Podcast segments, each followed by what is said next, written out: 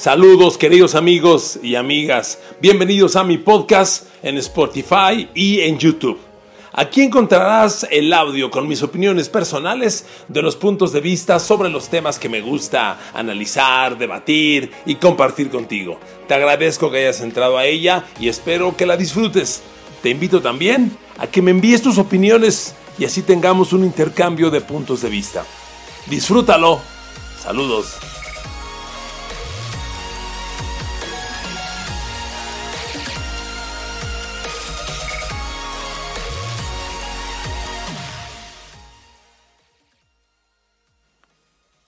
¿Convierte Tom Brady a Tampa Bay en un inmediato candidato al Super Bowl? ¿Qué pensó Houston al cambiar a DeAndre Hopkins a Arizona? ¿Te gusta que Pittsburgh haya hecho jugador franquicia al linebacker Bud Dupree? ¿Y Dallas al quarterback Dak Prescott? Bienvenidos a mi podcast. Enrique Garay los saluda en la semana de la agencia libre NFL con tantas cosas, con tantas notas y todos, usted como yo, en cuarentena, aquí escondido en casa, sin salir, deseando que usted esté bien de salud, al igual que su familia y muy agradecido porque me escucha en Spotify, en YouTube, en Apple. Gracias por recomendarme, por escucharme, por compartirme. Aquí estoy con el podcast de la semana que inevitablemente es de la agencia libre NFL. A ver, señores, Tom Brady a Tampa Bay. En sus sueños más perversos pasó por su cabeza esta posibilidad. Mire, yo tengo muchos errores, sin duda, como persona, pero mentiroso, le juro que no soy. Jamás pensé que Brady pudiera llegar a Tampa Bay. Incluso el, lunes, cuando empezaron a moverse violentamente los rumores, cuando inexplicablemente Houston cambió a DeAndre Hopkins a Arizona, que ahorita hablo de eso, y surgió la versión de que Tampa perseguía violentamente a, Brady, yo dije, no, no lo veo, no lo veo. Cuando Tennessee extendió el contrato de Ryan Tannehill, cuando los Raiders firmaron a Marcus Mariota, cuando San Francisco públicamente dijo no me interesa, yo dije, ya se quedó. Tal vez Chargers. Lo de Chargers fue un rumor que siempre le di más fuerza. Que, que, al de Tampa Bay. Pero amigos, ya es una realidad. Ahora, ¿por qué Brady eligió Tampa Bay? Pues miren, la realidad es que solo él no lo podrá decir. Le decía en semanas pasadas, hice un podcast exclusivamente para Brady tiene una familia ya crecida. Los jugadores NFL son muchachos de veintitantos años, pocos llegan a 30 años de edad. Y cuando tienes 30 años de edad, suponiendo que ya estés casado, pues tus hijos tienen uno, dos, tres años, cuatro de nacidos. Son bebitos que van a la guardería, nada más. En el caso de Brady, con 43 años de edad el próximo agosto, ya tiene hijos de 12, de 13 años. Niños que ya van ah, terminando la primaria, entrando a la secundaria, que ya ya no son fáciles de moverse de ciudad a ciudad. Además de que Brady tiene una esposa que requiere ciertas ciudades para poder trabajar. Y esos factores, siempre dije yo, van a mover a Brady a irse a Nueva York o a Los Ángeles. Y por eso me, hacía incluso fuerza el rumor de San Francisco. Y por supuesto Miami, que también es un mercado semejante. La llegada a Tampa Bay puede obedecer en parte a eso, pero no hay duda que el factor fundamental para Brady fue el sistema, fue el sistema, los elementos, los compañeros. Brady en Tampa Bay, hablando ofensivamente, es un matrimonio perfecto, por favor. Amigos, Tampa Bay le va a dar a Brady a Chris Goodwin, y Mike Evans, dos receptores que Brady no tiene desde que tuvo a Wesley Walker y a Randy Moss. Así se lo digo. Son la mejor pareja de receptores para Brady en su carrera desde aquellos tiempos. Ahora, le voy a ser sincero, el problema de Tampa es la línea ofensiva.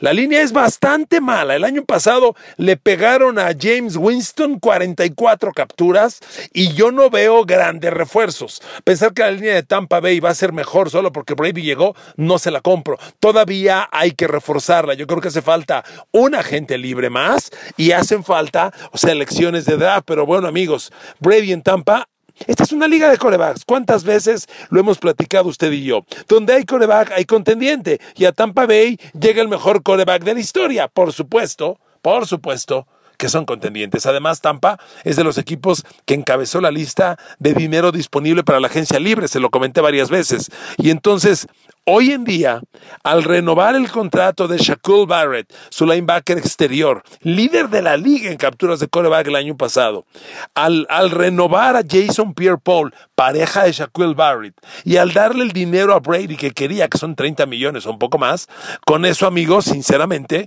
Tampa Bay está firmando tres jugadores esenciales para su futuro. Ahora, la línea ofensiva, vuelvo a decirlo, ahí hacen falta muchos refuerzos.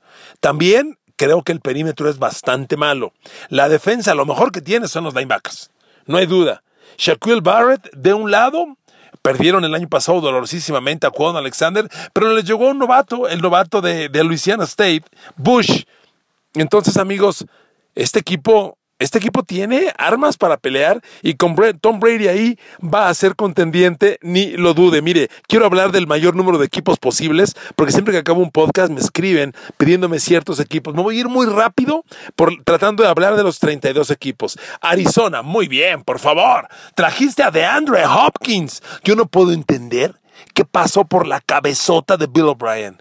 Cambiar a DeAndre Hopkins. A ver, DeAndre Hopkins te hace un contendiente, como ya lo, es, lo hace en Arizona al llegar ahí con, con Kyler Murray a su lado, o te destruye uno. Yo quiero ver con qué demonios van a reemplazar a, a DeAndre Hopkins en Houston. Seguramente O'Brien hizo el movimiento porque ha de haber dicho, con la primera de draft que me da Arizona, que es una top 10, puedo tomar a uno de los mejores receptores del draft, que en este, que es el mejor draft al parecer en la historia para receptores abiertos. Ahí van a estar CeeDee Lamb de Oklahoma, Jerry Judy de, Alabama o la Vizca Chenault de Colorado. Entonces, uno de los tres podríamos pensar en teoría que podría reemplazar a DeAndre Hopkins. Pero DeAndre Hopkins es un consumado receptor abierto. A ver amigos, error, grave error para Houston, tremendo error. Yo no entiendo qué pasó por la cabezota de Bill O'Brien. Houston le dio a Bill O'Brien, además del mando de head coach, lo elevó a gerente general. Él controla el equipo, la nómina, hace los cambios. Este me parece que es un cambio patético. Ahí se los dejo. Tampa, Atlanta. Atlanta, miren, perdió a Austin Hooper su ala cerrado, pero trajo a Hayden Horst de Alabama, de perdón, de, de Baltimore. Es un cambio interesante. Horst es no tan buen receptor como Austin Hooper, pero sí mejor bloqueador. Y además trajeron a Dante Fowler Jr., que viene de una temporadón con los carneros y es justo lo que necesitan para atacar coreback. Los Ravens era obligado a ser jugador franquicia a Matthew Judon. Me gustó el movimiento, pero traer a, hacer franquicia a Matthew Judon y traer a Calais Campbell Tremendo cambio, ¿eh? Tremendo cambio. Y no haga menos la llegada de Michael Brokers, un tackle defensivo que llega de Carneros, que era un complemento interesante con Aaron Donald y ahora lo va a hacer aquí con Calais Campbell. La defensa de los Ravens el rico enriquece. ¿eh? Esta defensa está para espantar al miedo. Me encanta la defensa que han renovado los, los Ravens y les digo que al ataque siguen teniendo a la maravilla Lamar Jackson. Otro equipo excepcional, Buffalo. A ver, amigos, traer a Stephon Diggs, receptor abierto de Minnesota, a los Bills todo el tiempo le dije que el coreback Josh Allen de los Bills me gusta. Se me hace un coreback con futuro de estrella, pero hay que ponerle herramientas. Tiene muy pocos receptores a su lado. Stephon Diggs, perfecta adición, fabulosa adición. Falta una ala cerrada, falta otro receptor, falta un corredor en tercer down, pero el equipo ya está armado, ¿eh? Ya está armado. No haga menos la llegada de Mario Addison. Mario Addison, que llega de los, de las Carolina Panthers, es un jugador a la defensiva, hombre de doble dígito de capturas de coreback. En Buffalo, en pareja con Jerry Hughes, van a ser una gran pareja. Lo que no me gustó fue la llegada de Josh Norman, el corner. Yo siento que es un jugador acabado, fue de los peores corners la temporada pasada, y bueno, sus razones tendrá el coach que, que, para, para revivirlo. Fue el coach de Josh Norman en Carolina, el coach McDermott es quien dirige a los Bills de Buffalo. Esa debe ser la razón. Carolina. Deshacerse de Cam Newton es una obligación. Están buscándole un cambio, todavía no lo consiguen. Tiene que irse. Es un jugador para mí acabado. Es muy complicado contener su ego y cuesta mucho dinero. Extenderle el contrato a Kyle Allen una buena decisión, pero la llegada de Teddy Bridgewater es la clave. Ah, mira, Teddy Bridgewater le va a ganar la titularidad a, Kyle Allen, no tenga usted duda, y va a ser muy interesante. Es un quarterback movible, no estrictamente corredor y con buen brazo. Usted vio lo que hizo renovar, reemplazando a Drew Brees el año pasado. Así que me encanta la llegada de Teddy Bridgewater. Fíjese los corebacks de esa división, la división de Tom Brady, en, en la nacional ahora. Tampa Bay, Tom Brady. Atlanta, Matt Ryan.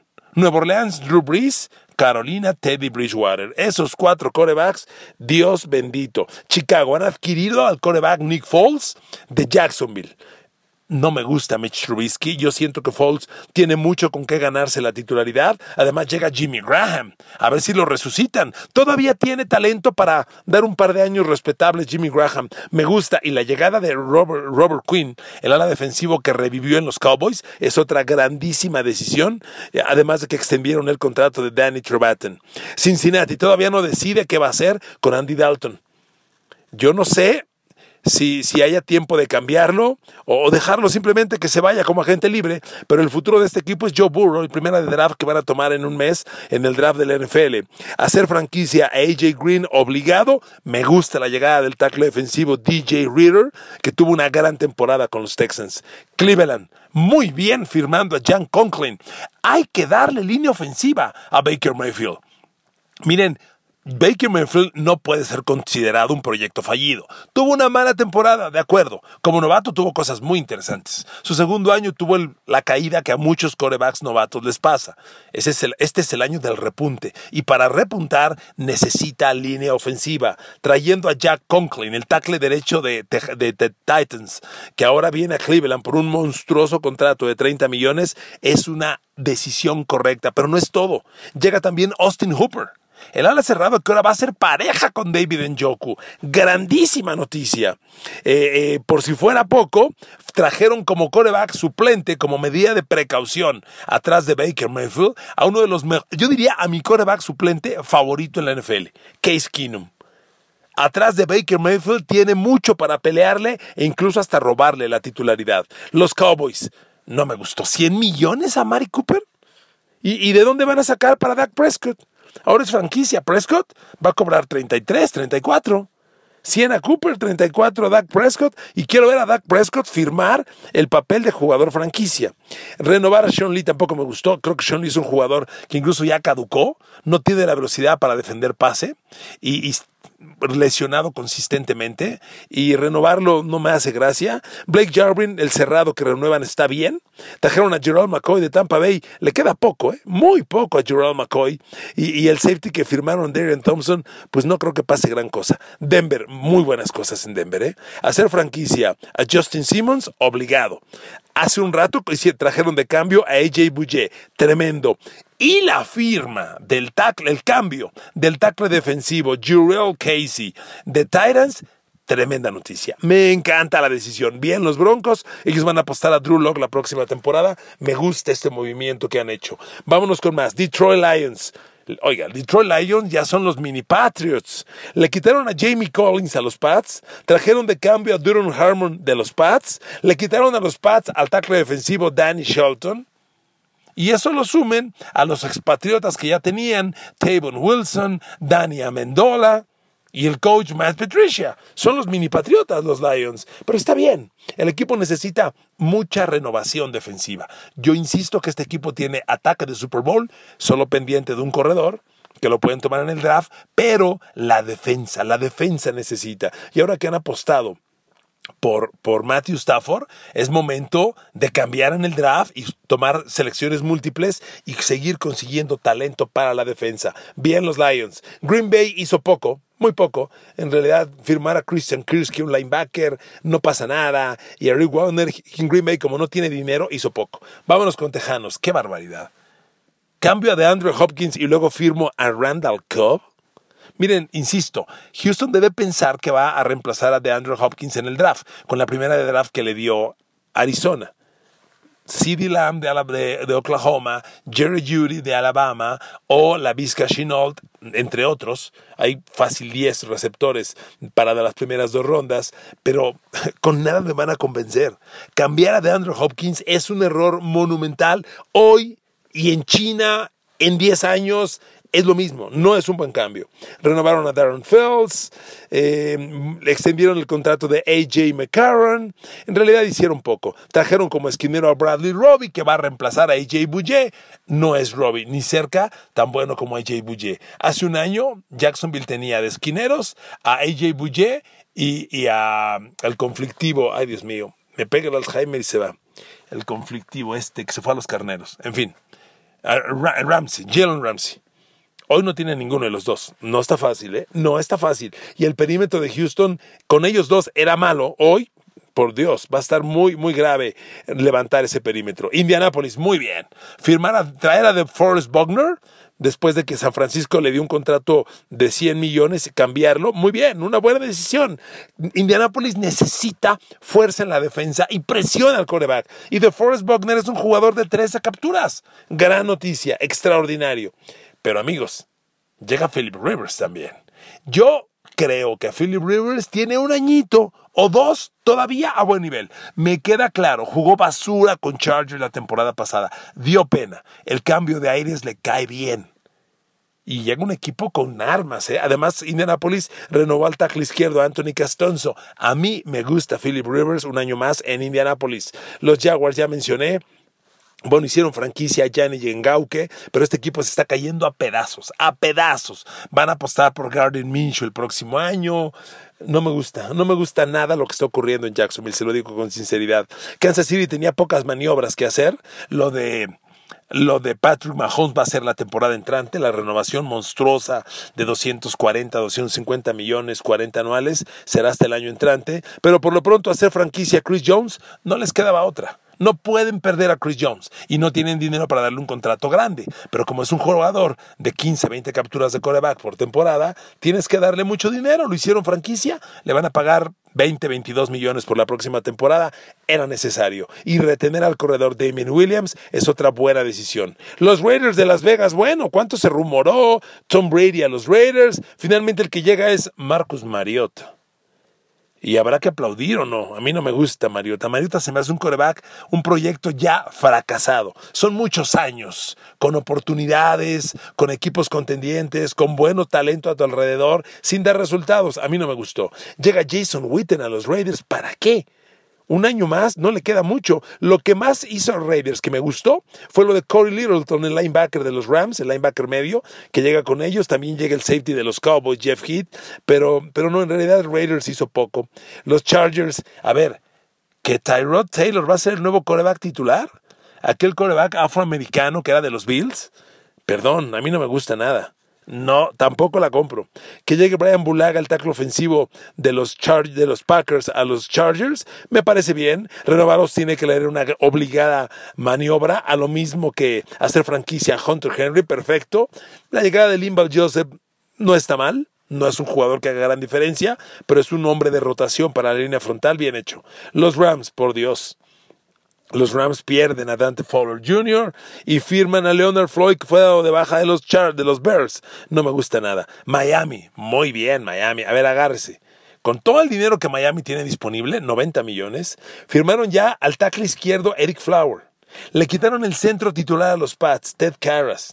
Trajeron de los Cowboys el corner Byron Jones. Emmanuel Ogba, un tackle defensivo de Cleveland, jugador de rotación, me gusta. Shaq Lawson, otro jugador interesante que llega con ellos como a la defensiva. Y Cal Noy de los Pats, linebacker. Muy bien, Miami, muy bien. Tremendo, excelente. Todavía hay dinero para traer más jugadores. La defensa necesitas más fuerza en los linebackers. Bandoy va a ser el nuevo gran capitán ahí, pero excelente, muy bien hecho. Minnesota, bueno, que Minnesota pierda a Stephon Diggs es un golpe doloroso muy doloroso. Yo me imagino que lo van a reemplazar o pretenden hacerlo, al igual que Houston a de Andre Hopkins. Minnesota buscará reemplazar a Stephon Diggs en el draft con la selección que le paga Buffalo, que es una selección top 25, top 20, top 20. Me parece que es una buena opción para tratar de agarrar, si no a CeeDee Lamb y a Jerry Judy, tal mejor a la Vizca Shinault, eh, que, va a estar ahí, es otro receptor muy interesante. Y le repito, hay 10 receptores para dos rondas iniciales muy buenos. Eh, los bueno, los Pats son al momento el gran perdedor de la agencia libre, no lo dude. Tom Brady, fuera, Devin McCourty fuera, eh, se fue Danny Shelton, se fue Duron Harmon, se fue Jamie Collins, se fue Calvanoy, bueno, lo que el equipo hizo fue retener al gar izquierdo Joe Thuney, lo hicieron franquicia, buena decisión, y, renovaron el contrato de Devin McCourty, aunque le dieron mucho dinero, McCourty ya está grandecito, ¿eh? Todavía está jugando bien, pero ya está grandecito. Para mí esa decisión podríamos cuestionarla. Los Saints, ya había dicho Drew Brees que se quedaba, era extenderle el contrato y encontrar el dinero para pagarle. Le dan 50 millones dos años, confirmado. Me gusta mucho la llegada del safety de los Eagles, Malcolm Jenkins. Creo que Malcolm Jenkins tiene liderazgo que le hace falta al perímetro de los Saints. Es una buena adición. Los Giants en realidad hicieron muchos movimientos, pocos de gran impacto. La llegada de Blake Martínez me gusta, es una máquina tacleadora, lo pierde Green Bay, ahora es de los Giants y hacer franquicia a Leonard Williams, el tackle defensivo que adquirieron de los Jets era una obligación. Los Jets tampoco han hecho gran cosa, eh, firmaron algunos nombres, me extraña que Robbie Anderson no esté arreglado con ellos y que Robbie Anderson no haya aterrizado en otro equipo. Eh, e, eso sí me llama la atención. Los Eagles tampoco han hecho grandes movimientos porque no tienen mucho dinero disponible. En, en Pittsburgh llega el otro hermano Watt. Derek Watt, el corredor, llega a los Steelers. Muy bien. Pero la nota es que hacen jugador franquicia a Bob Dupree y le van a tener que pagar 21 22 millones de dólares. Eso no me gusta. Aunque Bob Dupree despuntó la temporada pasada y tuvo cerca de 20 capturas de coreback, yo creo que fue más por la presencia de Watt que porque esté consumándose como líder. Me deja muchas dudas. San Francisco tenía que deshacerse de Eric Armstead lo cambiaron a los, a los Colts. Eh, renovar a Jimmy Ward es una buena decisión. Hasta ahí. Los Seattle Seahawks, bueno, los Seahawks no han hecho grandes movimientos, han perdido gente. En realidad, ellos un movimiento importante lo hicieron al firmar a Greg Olsen hace, unas, hace algunas semanas. Me parece bien, una buena llegada, aunque es un hombre que se ha lesionado mucho en los últimos años. Tampa Bay, bueno, llegando con Tom Brady, ¿qué les puedo decir? Ya mencioné de ellos. Tennessee pierde cosas importantes, ¿eh? Ya se fue Jack Cochran ya se fue Juriel Casey, tienen que renovar a Derrick Henry, lo hicieron franquicia, le van a tener que pagar casi 20 millones, y le extendieron el contrato a Ryan Tannehill, es su apuesta, pero son 118 millones, se les está acabando el dinero y los dos huecos de Casey y Coughlin no van a ser fáciles de llenar. Y cierro la liga con los Washington Redskins, que hicieron cosas nada excepcionales. Kendall Fuller, llegada del corner, es la única cosa sobresaliente. No es un jugador que marque grandes diferencias. Thomas Davis llega ahí, es un linebacker ya acabado. Y, mm, hicieron franquicia al tackle, al gar Brandon Scherf, era una obligación, pero no son movimientos excepcionales. Amigos, ahí los 32 equipos de la NFL al comenzar la agencia libre. El gran perdedor, Nueva Inglaterra, no tenga duda. El gran ganador, yo lo pondría entre Arizona y Buffalo y Tampa Bay. Esos tres están ahí los ganadores al momento de la agencia libre. Les mando un abrazo, gracias por escucharme. Bendiciones para todos, cuídense mucho, ni modo cuarentena por el coronavirus. Hay que ser fuertes y que Dios bendiga a México porque la economía va a resentir estos momentos. Cuídense mucho, cuiden a sus familias, no se expongan y vamos a empujar duro. Duro, pero bien duro. Gracias por escucharme, por compartirme, por calificarme aquí en Spotify, en YouTube, en Apple. Estoy a sus órdenes. Soy Enrique Garay y les mando un gran, gran abrazo a todos.